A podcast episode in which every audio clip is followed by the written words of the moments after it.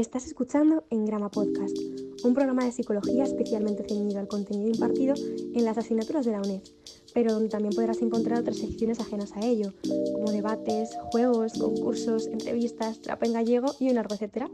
Te animamos a que te unas a la familia, te suscribas y nos escuches cuando salgas a correr, cuando te vayas a dormir o cuando te apetezca. Estamos en YouTube, Spotify o Apple Podcast, entre otras plataformas. Y de antemano, gracias por escucharnos.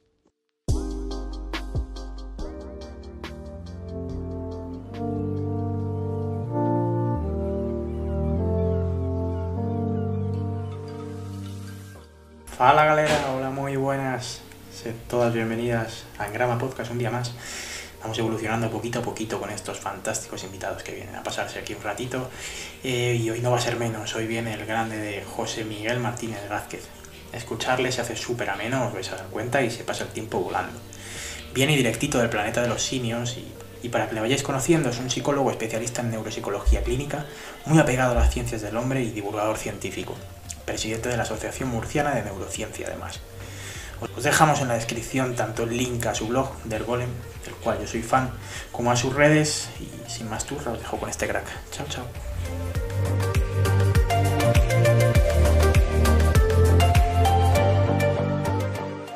José Miguel, antes de entrar en materia queríamos que fueses tú quien introdujese someramente quién eres y demás cuestiones que, que te apetezca comentar, a qué te dedicas, un poquillo de introducción. Bueno, pues yo me llamo José Miguel Martínez, eh, Martínez Gázquez, soy neuropsicólogo, vivo en Murcia. Y, y, bueno, pues también presido la Asociación Murciana de Neurociencia, nos dedicamos a hacer divulgación sobre las ciencias del, del sistema nervioso, pero a mí se me conoce, aunque se me conozca poco, pero se me conoce sobre todo pues, por hablar en, en términos evolucionistas ¿no? de lo que es nuestra especie de lo que es eh, la conducta, la cognición de, de, nuestra especie. Y para ello pues empecé con un blog hace casi dos años, de hecho la fecha también tiene mucho que ver, el 31 de octubre eh, puse en marcha del Golem, del Golem Blog, y en el cual pues hago divulgación sobre ciencias de, de la evolución, básicamente evolución biológica, eh, antropología evolucionista, psicología evolucionista y demás. ¿no? Casando un poco, pues digamos, todas las corrientes ¿no? que hay en torno a estos temas, que por norma general pues suele haber pues bastante discusión ¿no? sobre la evidencia que puede haber, ¿no? ya habéis podido comprobar ¿no? que es una disciplina que, que tiene pues muchos adeptos y muchos críticos, ¿no? Es decir, parece que no hay, no hay término medio, ¿no? Pero yo creo que hay que tocar, es decir, todas las opiniones hay que, hay que tenerlas en cuenta y sobre todo ver qué puede mejorar ¿no? en, este, en este sentido. Yo, pues ya os comento, es decir, mi trabajo pues, está sobre todo centrado ahora mismo en, en, digamos, en pacientes con daño cerebral adquirido, pacientes adultos, es decir, me dedico a rehabilitar realmente. ¿no? Pero de un tiempo para acá, pues me fui interesando sobre todo en lo que es eh, pues, temas evolucionistas y nada, estoy terminando ahora un, un máster de ciencias cognitivas y empiezo ahora el de primatología eh, por la Universidad de Girona a ver qué, qué camino emprendo con, con, con, todo esto y, y nada, mi, mi, sueño sería pues, pues, trabajar en la universidad hablando de evolución y, y, y todo esto. Mi, me... Dime, dime. dime. Que, en primer lugar, te queríamos preguntar qué, qué se entiende por psicología evolucionista. O sea, cómo también podemos especializarnos en tal rama y qué aplicaciones puede tener. Porque al final en la universidad eh, poco vamos a ver de esto, entonces entiendo que has ido pues leyendo tú por tu cuenta, formándote por tu cuenta, sí, claro. de otra manera, entonces que nos cuentes un poquillo todo ese recorrido. Para, así resumiendo un poquito, es decir, lo que viene a ser psicología evolucionista intenta eh, pues explicar las causas lejanas del comportamiento, ¿no? es decir, las causas lejanas de, de, por qué nos comportamos de tal manera o de otra. ¿no?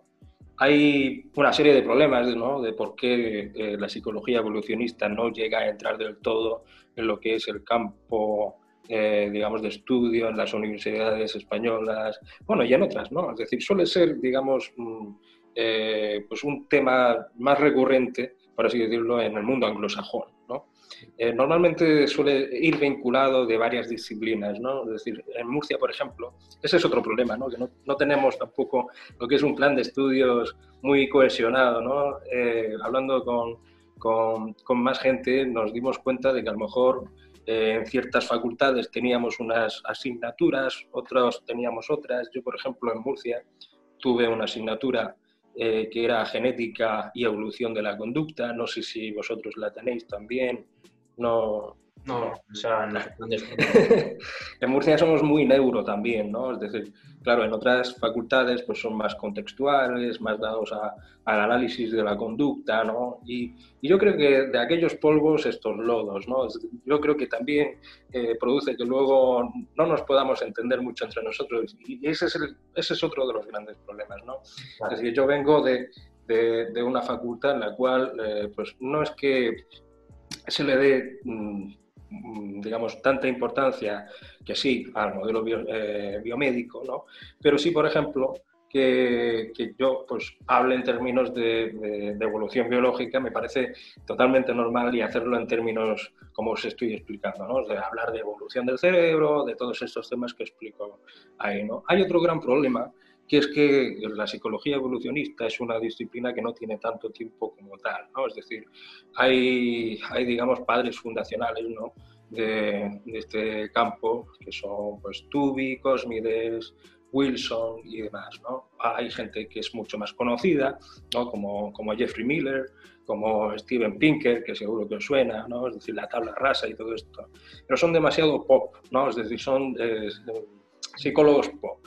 Son psicólogos para consumir, eh, digamos, libros, ¿no? Es te hacen pues todo este tipo de resúmenes, ¿no? Que luego pues te chirrían un poquito, ¿no? Yo soy, más partidario de, quizás de, otras ramas, ¿no? Que tienen más evidencia que, estas, ¿no? Estas normalmente suelen tener una serie de problemas que, que, se resumen en, en que, aparte de que en todo lo que se suele plantear en términos evolucionistas, eh, tenemos el gran problema de lo especulativo, ¿no? Es decir, porque al fin y al cabo hablamos de tiempos pretéritos, hablamos de tiempos que no controlamos ahora, ¿no? Es decir, lo fácil, entre comillas, es hablar de causas proximales de la conducta, hablar pues, de las causas más inmediatas, hablar de la historia de vida de un individuo y decir, pues esto ha pasado por tal, tal cual, ¿no? Pero claro, ¿qué pasa? Y dices, eh, esta conducta probablemente eh, sea, eh, digamos, un, rasgo de nuestra especie, es decir, es muy complicado, ¿no? Es muy complicado sobre todo en nuestra especie porque somos muy diversos en términos conductuales, ¿entendéis? ¿no?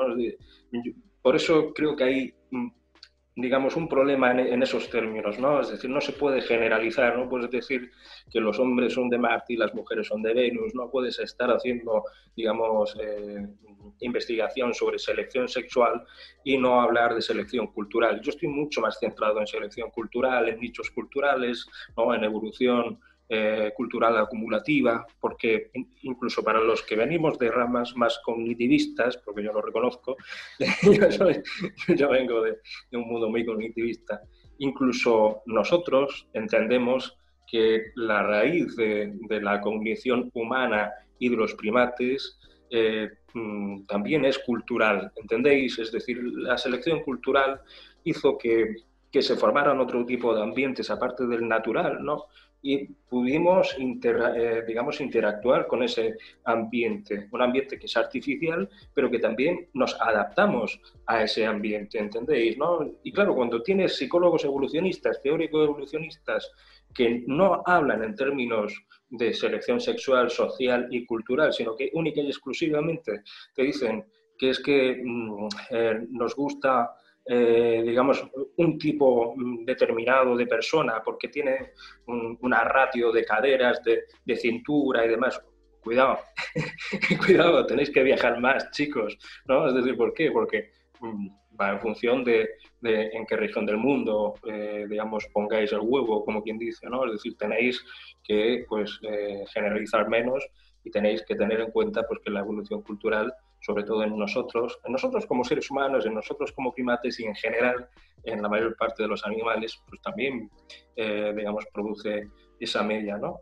La mm. selección cultural eh, puede incluir eh, incluso pues, a, animales que, no, que parece que no tienen nada que ver con nosotros, ¿no? Es decir, animales que construyen nidos, que construyen madrigueras, que pueden pues, generar pues, todo este tipo de, de, matices que a la larga pues, pueden producir adaptaciones y que pueden producir pues, pues digamos, la supervivencia de esa especie. ¿no? Es muy complicado. ¿no? Yo me metido en un berenjenal eh, con, con estos temas que, que, bueno, que yo estoy encantado, ¿no? Pero, pero entiendo que, que sea complicado, no ya de entender, sino de, de, de, asimilar, ¿no? Es decir, ¿no? ¿por qué hablas de esto? O sea, ¿para qué?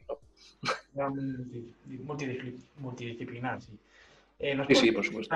¿Por qué no debemos asociar psicología evolucionista con darwinismo social? Eso es, un, eso es un tema con el cual estoy muy cabreado siempre, ¿no? Es decir, porque el, es a, lo que me refería, ¿no? Es decir, el darwinismo social se ha hecho con, con lo que es la disciplina. Yo no soy partidario de cambiar el nombre porque el nombre es el correcto. Es decir, eh, psicología evolutiva, como ya sabéis, es la psicología del desarrollo, es la psicología de la historia de vida de los individuos, ¿no? Es decir, cuando estás pues, hablando de, una persona que, que, nace, que se desarrolla, que crece y que muere, ¿no? Esa es la historia de vida, esa es la psicología eh, evolutiva, ¿no? La que se refiere pues, a los cambios de la conducta de una persona a lo largo de su vida la psicología evolucionista debería llamarse como tal, ¿no? Es decir, psicología evolucionista porque está antropología evolucionista, está lingüística evolucionista, ¿no? Está biología evolucionista, ¿no? Es decir, no deberíamos cambiar.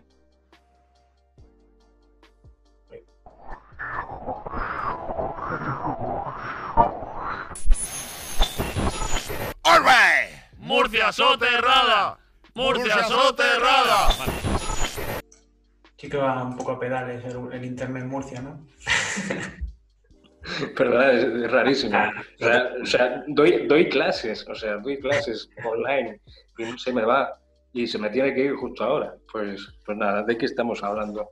Eh, sí, que no, era no soy partidario de, de cambiar, digamos, el nombre de psicología evolucionista, incluso con todo lo que puede acarrear y todo lo que puede costar después de, de, todas estas décadas que estaba comentando, ¿no? desde los 80 para acá, en los cuales pues estamos pues intentando lidiar con, con ciertas ideas que no, que no van de la mano de la evidencia, ¿no? Es decir, eh, este darwinismo social que, eh, que hemos comentado muchas veces, ¿no? Es, es aquello que intenta justificar, ¿no? La, eh, digamos, la ley del más fuerte, ¿no? Es decir, eh, esto tiene que ser así porque nosotros tenemos una mente eh, de la edad de piedra y por lo tanto tenemos...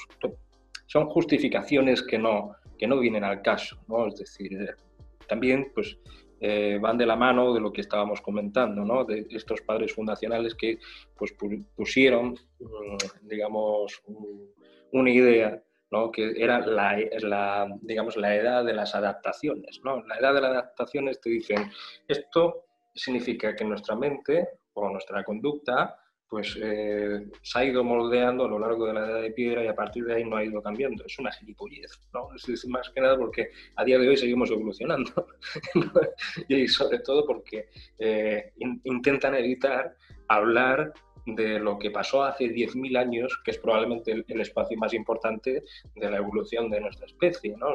Desde, hace 10.000 años para acá, cuando empezamos pues ya pues a asentarnos, a, empezar con la agricultura, a incluso a, pues a formular pues digamos otros mm, aspectos culturales como la escritura y demás eso no es importante no es decir yo creo que es de sentido común tomarlo todo en cuenta, es decir, lo que es la edad de piedra, es decir, vamos a hablar de, de, la prehistoria en términos de pleistoceno, pero también de holoceno, ¿no? Es decir, de la edad, de, la, edad del hombre, ¿no? Es decir, de lo que pasó pues desde la última gran glaciación para acá, que pues vamos, yo creo que por ejemplo, una adaptación que tenemos muy clara algunos es que eh, es la de la lactosa, ¿no? Es decir, hay gente que sí, que sí es tolerante y gente que no. Hay otro tipo de adaptaciones, por ejemplo, a la altura. ¿No? Es decir, de gente que vive en los, en los Andes, solo mm, tenéis que ver partidos de fútbol, ¿no? Entre Argentina y Bolivia y ver los problemas que tienen los argentinos, ¿no? Es decir, para poder respirar, ¿no? Pues claro, es decir, no es cuestión de única y exclusivamente tener, pues, ventaja porque tú a lo largo de toda tu vida has vivido ahí y estás entrenado, sino porque también hay mutaciones recientes, vamos a decir, de lo que es la genética de las poblaciones que han permitido pues, que, pues, que gente pues, eh, pueda vivir y pueda tener pervivencia a lo largo de, de, muchas generaciones. ¿no? Y es por eso por lo que, cuidado, ¿no? es decir, hay que matizar. Yo insisto en que hay que luchar por esta disciplina porque merece mucho la pena y porque porque básicamente nos, nos, puede explicar muchas cosas, ¿no? Es decir, a mí no me vale, por ejemplo, que me digan, eh, ¿de qué, ¿de qué te sirve pues, saber que tienes la capacidad de hacer tal cosa o cual cosa? Pues digo, pues la misma que si yo te pregunto, oye, ¿por qué estás triste? Y me respondes, porque estoy triste, a que no le veis sentido, ¿no? Pues yo necesito saber por qué tenemos, eh, por ejemplo, prevalencia eh, en la población de ciertos perfiles clínicos, ¿no? Es decir, ¿influye la cultura? Pues perfecto, es decir, pero hay que tenerlo en cuenta, ¿no? Es decir, todo lo que pueda pues eh, tenerse en cuenta. Yo insisto, es decir, yo creo que es una disciplina que merece mucho la pena. Eh, merece mucho la pena también eh, lo que es eh, coger y, e ir eliminando también lo que es la mente modular, ¿no? Es decir, no, no hemos tenido módulos que han ido pues, creciendo a lo largo de, de las, eh, vamos, de, decenas de miles de años y demás. Podemos tener dominios cognitivos, procesos cognitivos que han ido mejorando y demás, que han ido reciclándose los unos con los otros y han permitido pues, ciertas tareas y, y todo este tipo de cosas. Pero en una especie con una flexibilidad eh, eh, cognitiva y fluidez conductual tan amplia como la nuestra, hay que tener mucho cuidado. ¿no? Es decir, yo quiero pruebas, quiero psicología comparada es decir, hay gente muy buena y muy válida que ha hecho muy buen trabajo, eh, digamos, a lo largo de estas últimas décadas, ¿no? Quizás menos conocidas, menos pop, ¿no? Pero el trabajo que tienen es eh, pues mucho más evidente. Os recomiendo que leáis a, a Tomaselo, por un lado, que es psicólogo comparado, es psicólogo comparativo, perdón, eh, y primatólogo.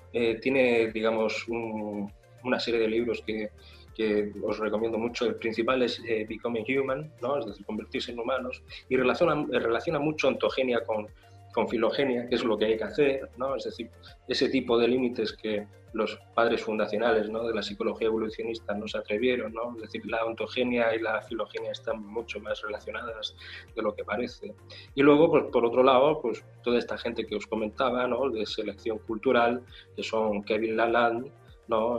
que son Robert Boyd y, también pues Peter Richardson. Yo os recomiendo sobre todo estos porque os va, os va a abrir los chakras. Vaya a empezar a, a, ver lo que es el tema de la construcción de nichos, lo que es la selección cultural, que, que es básicamente pues, lo, lo, importante, sobre todo si tenemos en cuenta que somos primates y que somos capaces ¿no? de, de, transmitir pues, mucha información en, digamos, de una generación a la otra y que eso puede permitir entender, a mí sobre todo me interesa eh, entender qué es el lenguaje, por ejemplo, ¿no? Es decir, cómo, cómo pudimos adquirir algo tan complejo. Es de lo siguiente que te iba a preguntar además justamente.